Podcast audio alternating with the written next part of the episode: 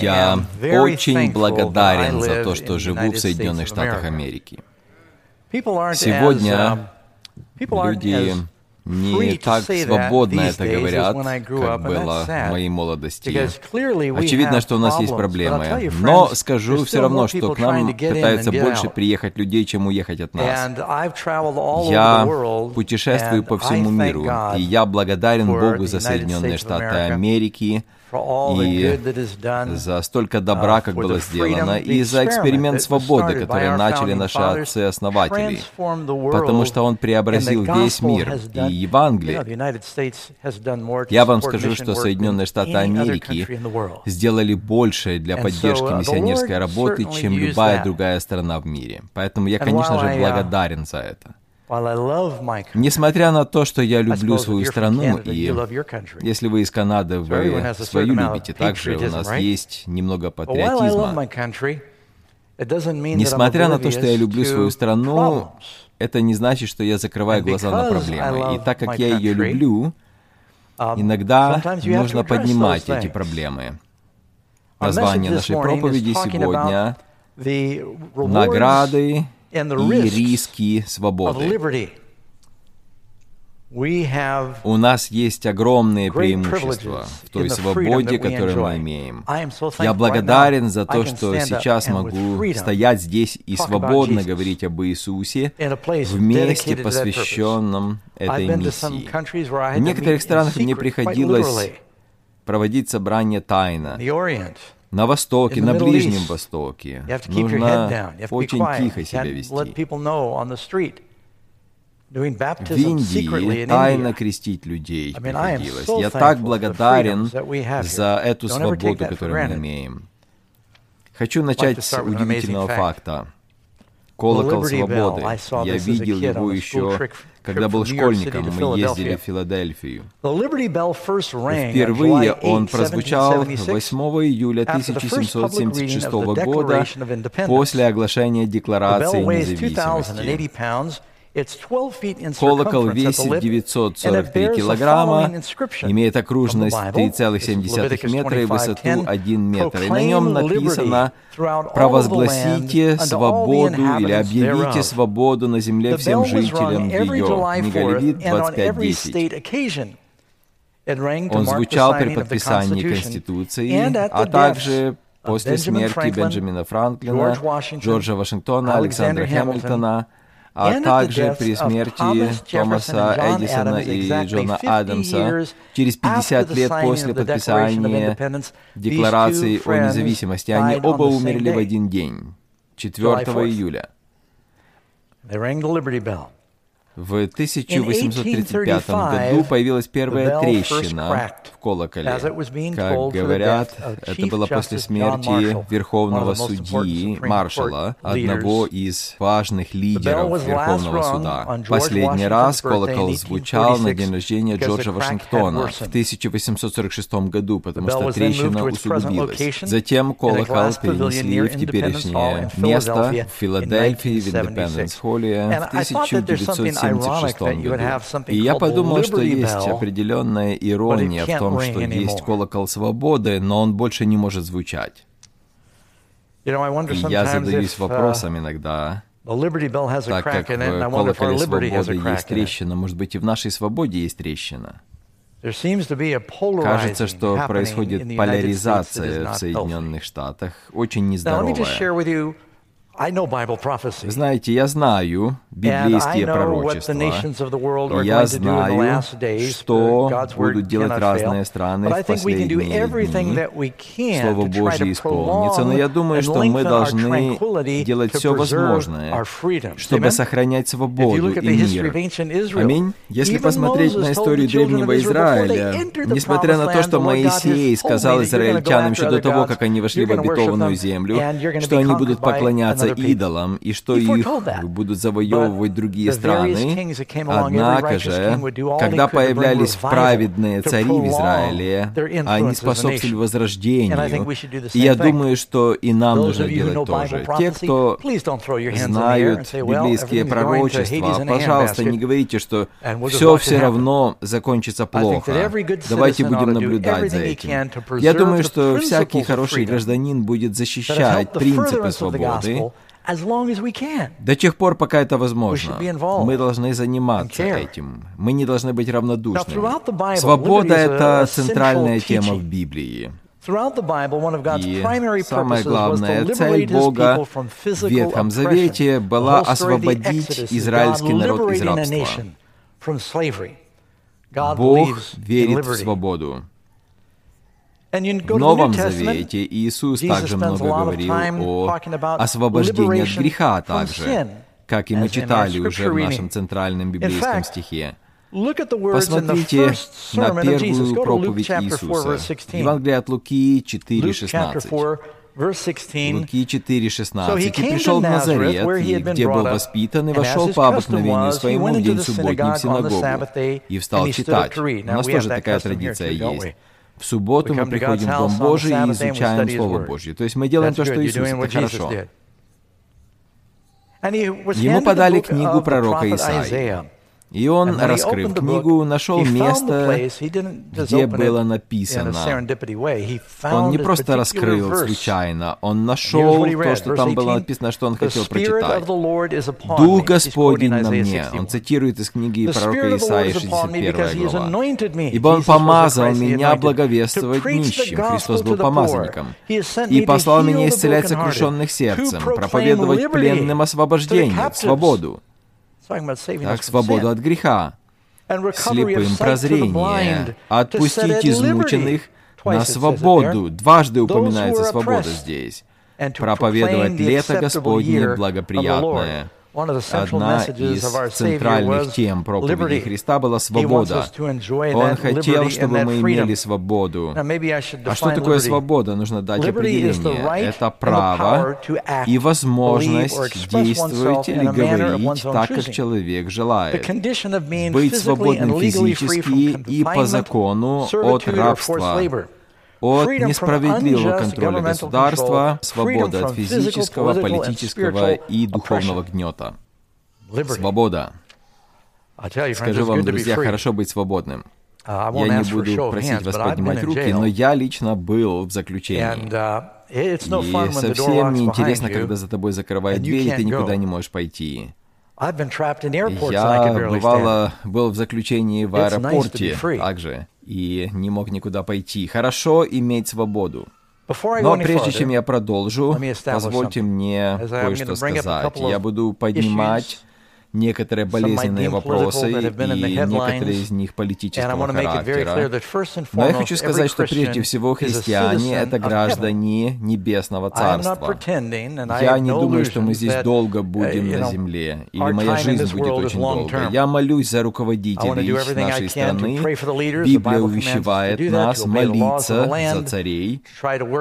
Бог призывает нас быть миротворцами, но, как сказано в послании к филиппийцам 3.23, наше жительство на небесах, откуда мы ожидаем явления Иисуса Христа. Если вы христианин, то вы гражданин Небесного Царства. Евреям 11.13. Мы странники и пришельцы на земле. И те, кто говорят так, указывают на то, что ищут Отечество. И если бы они имели в виду Отечество, из которого вышли, то могли бы возвратиться. Но они стремились к лучшему, то есть к небесному. Поэтому, если вы христиане, то мы граждане другого государства. Но Мы живем в этом мире какое-то время, так? И поэтому нам нужно хранить свободу также.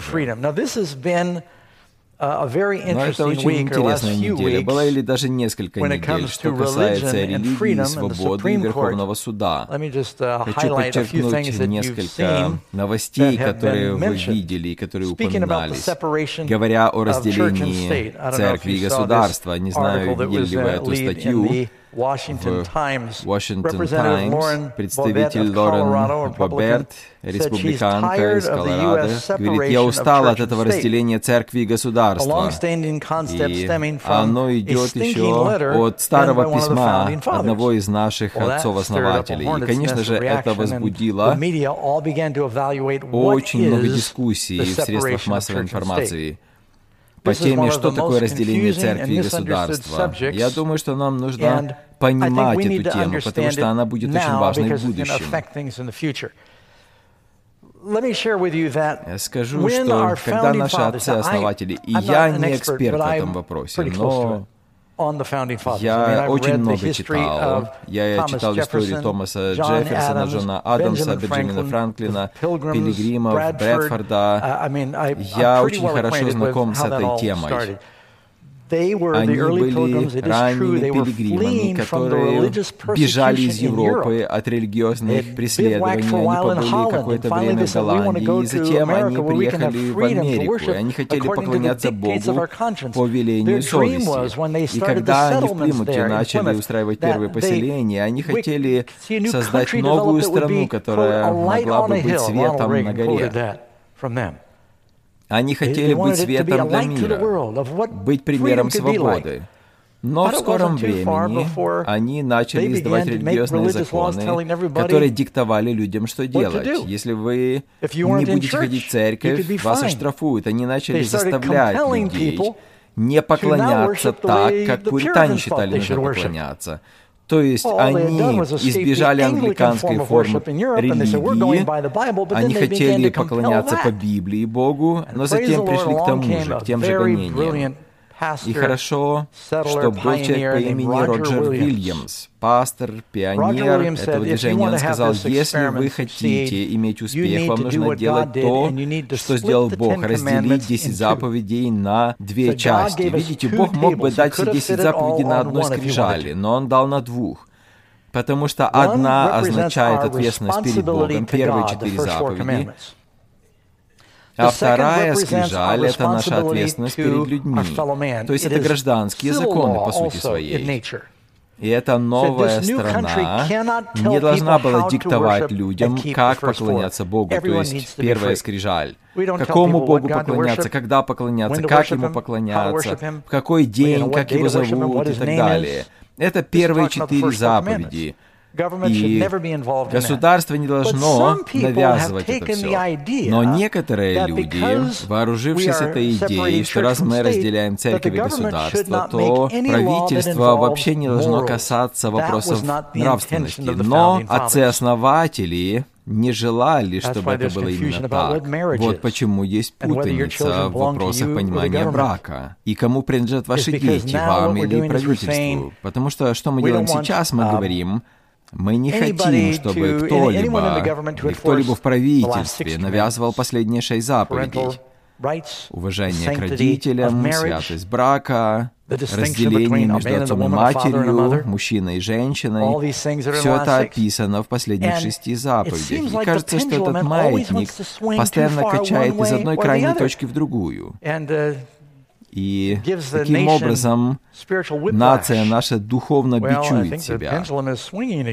Интересно на этой неделе, прежде всего, вы помните, что говорит первая поправка Конституции? Она говорит, Конгресс не должен издавать ни одного закона, относящегося к установлению религии. Некоторые на этом ставят точку, но здесь нет точки. Или запрещающего свободное исповедание онной. Когда я был еще мальчиком, и я рос не в религиозной семье. У нас в общественной школе были 10 заповедей на стене. Мы молились в этой школе. Мы говорили, что мы один народ под Богом, давали клятву верности. И никто не возражал, все было нормально в то время. Конечно, когда я рос, родителям разрешалось наказывать детей, но из-за того, что некоторые злоупотребляли этим, забрали в некоторых странах, по крайней мере, это право родителей наказывать детей. В любом вопросе можно зайти в крайность. И это то, что происходит сейчас. Мы видим, как этот маятник качается из одной крайней точки в другую, и трещина в колоколе свободы усугубляется. Я рад, кто-то может подумать, пастор Даг, вы знаете, что несколько судей Верховного Суда католики, и они могут теперь религиозные законы издавать. Но если они хорошие законы будут издавать, то все равно какой они религии. Библия очень ясно говорит, что жизнь начинается с зачатия. Но если делать так, как разрешают некоторые штаты, делать аборт в любое время беременности, это ужасно. Поэтому должны быть определенные рамки. Я хотел бы, чтобы Верховный суд сказал, что брак — это союз одного мужчины и одной женщины. Но сейчас нужно уточнять, одного мужчины, который родился мужчиной, и одной женщины, которая родилась женщиной. Скажите, это что, религиозный закон, если бы они сделали так? Нет. Я думаю, что это аксиома. Знаете, в Конституции у нас есть такие слова, что мы считаем некоторое понятие аксиомы или само собой разумеющимся понятием. Все в мире понимают, что это само собой разумеющееся понятие. Но у нас есть некоторые люди очень странные, которые принимают законы, которые ни в какие рамки не вписываются. Uh, потому что мы так боимся показаться религиозными людьми, что нас качнуло в другую крайность. Uh, И все стало абсолютно смешным. Я даже не знаю, какое слово подобрать. Верховный суд дает церковным школам больше доступа к государственной помощи. Ага, но это уже движение по направлению к спорным вопросам. Я помню много лет um, назад, когда наши дети учились в христианской школе, в Ковало, нам приходилось возить их по грунтовой дороге 12 миль в одну сторону, каждый день возя в школу. Нужно было много времени на это посвящать. Школьный автобус общественной школы ходил в то же время по той же дороге. Мы позвонили в школу и говорим, мы тоже платим налоги, пожалуйста, забирайте наших детей. И так как городок был небольшой, они сказали, хорошо, это справедливо. И они нам помогли. И мы все ладили. Хорошо, правда? Поэтому что государство говорит теперь, так как вы платите налоги за образование, если вы хотите использовать их в воспитании ваших детей в церковной школе, вы знаете, что общественные школы раньше в Соединенных Штатах Америки раздавали Библию. Кто из вас помнит еще это? Это уже давно было. Но идея того, что государственное образование должно быть абсолютно лишено Библии, не соответствовало видению отцов-основателей. Я знаю, что кто-то будет писать мне письма, я ожидаю этого. Пастор Даг, вы разбиваете стену разделения между церковью и государством. Вы знаете, что этой фразой «стена разделения» нет в uh, Конституции. Это слова uh, Томаса Джефферсона, который написал в письме Баптистской церкви в Мелвилле. И он просто заверял их в том, что у нас не будет государственной церкви. В Англии, например, есть государственная церковь. Королева Англии является главой церкви, начиная от Генри VIII. И во многих странах так.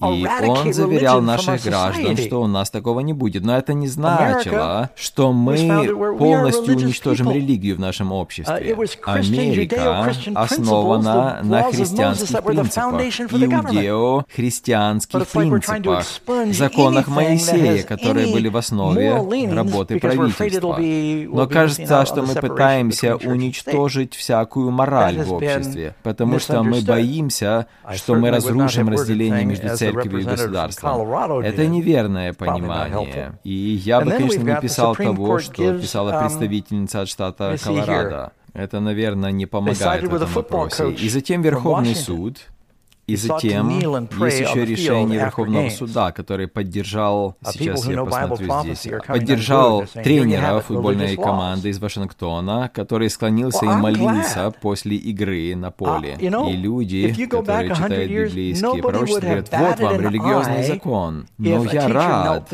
если взять сто лет назад, то никто бы даже не обратил внимания на то, что учитель бы склонился и молился. Вашингтон вставал на колени и молился перед своими солдатами. Он что, пытался на кого-то повлиять этим самым? Я надеюсь. Когда президент клянется на Библии, он что, склоняет страну к религии, в то время как все президенты так клялись, мы стали настолько чувствительными, что что-то может повести нас в иудео-христианском направлении, что нас качает другую крайность, и мы тогда поступаем просто неразумно. Я думаю, что каждый христианин должен поддерживать библейские принципы, потому что если мы не будем объединяться с другими христианами, в то время, когда они отстают вопросы семьи и жизни, то почему они будут серьезно нас воспринимать, когда они не будут поддерживать четвертую заповедь, если мы не поддерживаем седьмую, восьмую и девятую, понимаете? Поэтому нам нужно думать. Я просто удивляюсь реакции, о которой я слышу об этом всем. Вы знаете, слова освобождают. Хорас Грилли говорил, принципы Библии — это основа человеческой свободы. В Конституции, вернее, в Декларации независимости говорится, мы исходим из той самоочевидной истины, что все люди созданы. Раз созданы, значит, есть Создатель. И здесь говорится о том, что наша страна признает, что есть Создатель, то есть, другими словами, Бог если только вы не считаете, что нас инопланетяне создали. Созданы равными и наделены их Творцом определенными неотчуждаемыми правами. То есть Бог наш Творец, и у нас есть определенные права, к числу которых относятся жизнь, свобода и стремление к счастью. Также в этом документе говорится о Верховном Суде всей Вселенной. Это о ком говорится? И мы говорим здесь о наших документах, основополагающих. Это Декларация независимости. В Геттисбергской речи Линкольн сказал, «Этот народ под Богом обретет возрожденную свободу, и что власть народа, волей народа и для народа». Но вначале он говорит, «под Богом ходящий народ обретет возрожденную свободу». Нам нужно это пережить сейчас, друзья. Сейчас есть трещина в колоколе свободы. Вы знаете, что сейчас происходит с этим делом Роу против Уэйда. И, кстати говоря, это uh, решение Верховного суда не запрещало аборты. Что оно делало, это отдало право решения этих вопросов штатам. И, конечно же, наш губернатор сразу же сказал, что мы будем поддерживать аборты. Другие штаты сказали, мы не будем. То есть страна поляризуется сейчас. Теперь люди переезжают. Раньше люди переезжали, потому что работа была лучше, ландшафт лучше, климат и так далее. А сейчас люди переезжают в другие штаты, потому что им политика политика больше нравится. Так происходило перед гражданской войной. И это очень беспокоит, такая поляризация страны. Если вы посмотрите на карту, видите теперь все штаты или красные, или синие. Когда мы говорим клятве верности, что мы народ под Богом, эта клятва писалась во время гражданской войны. И затем она была ратифицирована во время Второй мировой войны, и затем добавили еще фразу «под Богом» во время Корейской войны. Такое впечатление, что войны заставляют нас обращаться к Богу. По вопросу денег, я думаю, uh, что все еще не uh, изменилось. Каждое государство пытается разработать свою цифровую валюту на которой, наверное, не будет написано «Мы доверяем Богу». Джон Адамс говорил, это один из э, основателей Конституции. Он работал с Томасом Джефферсоном, и он говорил, наша Конституция будет работать только для нравственных и духовных людей. Она абсолютно не подходит для других людей. Вильям Пенн сказал, люди должны быть руководимы либо Богом, либо они будут руководимы тираном. И на этой неделе проводили опрос общественного мнения, и в ходе его выяснилось, что 85% взрослых в США считают, что наша страна движется в неправильном направлении. Это, наверное, означает, что это правда, что есть путаница, люди не понимают, что происходит. Для меня это была загадка вчера. У меня выпал винтик из э, оправы. И затем я ехал, и у меня линза выпала. Ну, у меня другие планы были, но нужно было решить этот вопрос, потому что все зависит от моего видения, зрения.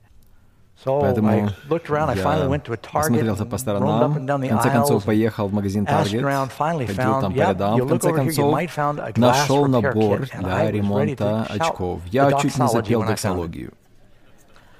Потому что я ничего больше не мог делать без очков. Интересно, когда ты не можешь видеть, все остальное останавливается. So I started out the door with my little glass repair kit, and then I realized очков, и я понял, I'm never going to be able to see that little screw without my glasses to fix my glasses.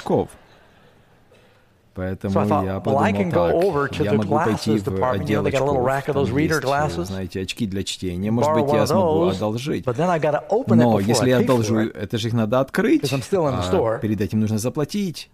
Я подумал, как же мне это все сделать? И там одна женщина стояла, сотрудница, я говорю, помогите мне. Я говорю, мне нужно поремонтировать свои очки. И я заплачу за этот набор. Но мне нужно отремонтировать прямо здесь, потому что мне нужно одолжить ваши очки за 20 долларов для чтения, чтобы свои очки поправить. Я не хочу платить 20 долларов. Она говорит, ну хорошо, давайте. Я говорю, ну я надеюсь, никто не будет на меня нападать, если увидит, что я открываю эти очки. Она говорит, нет, ничего, нормально, все. Я говорю, будете свидетелем, да. Видите, в жизни бывают непростые решения, которые нужно принимать, нравственные решения. Хотелось бы мне, чтобы в Америке было возрождение. Если народ в Соединенных Штатах вернется к тому, как поступал Роджер Уильямс, который преподавал своим детям «не убей». Может быть, у нас не было бы столько стрельбы в школах. Если бы детей не развлекали постоянно агрессивными видеоиграми, то, может быть, жизнь ценилась бы больше. Мне кажется немыслимым, что единственное решение, которое я слышу, это консультации психолога. Они никогда не говорят, что, может быть, нам больше Бога нужно. Конечно, это нельзя законодательно утвердить. Первые четверка стран с самым большим количеством людей в тюрьмах. Индия – 478 тысяч, Бразилия – 811 тысяч в тюрьме, Китай – 1 миллион 690 тысяч заключенных, Соединенные Штаты – 2 миллиона 68 800 заключенных. Возможно, частично это объясняется несовершенством законодательства, и в тюрьмы попадают люди, которые не заслуживают того. Частично, возможно, из-за коррупции в тюремных союзах, а частично из-за беззакония. Люди убивают, крадут и совершают другие правонарушения, нарушая последние шесть заповедей, которые государство должно поддерживать. Мне кажется, Оливер Уиндл Холмс сказал, ценности разумного справедливого общества отражаются в разумных и справедливых законах. Чем лучше общество, тем меньше законов нужно.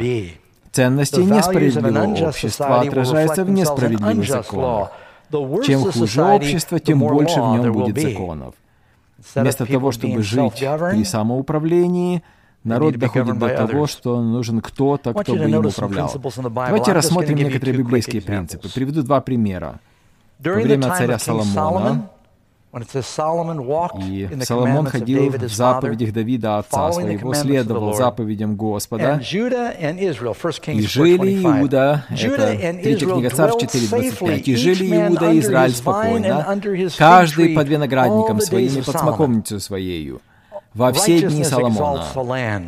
Праведность возносит народ. Книга притчи говорит об этом. Также во второй книге Паралипоменон, 14 глава, говорится о хорошем царе Асе.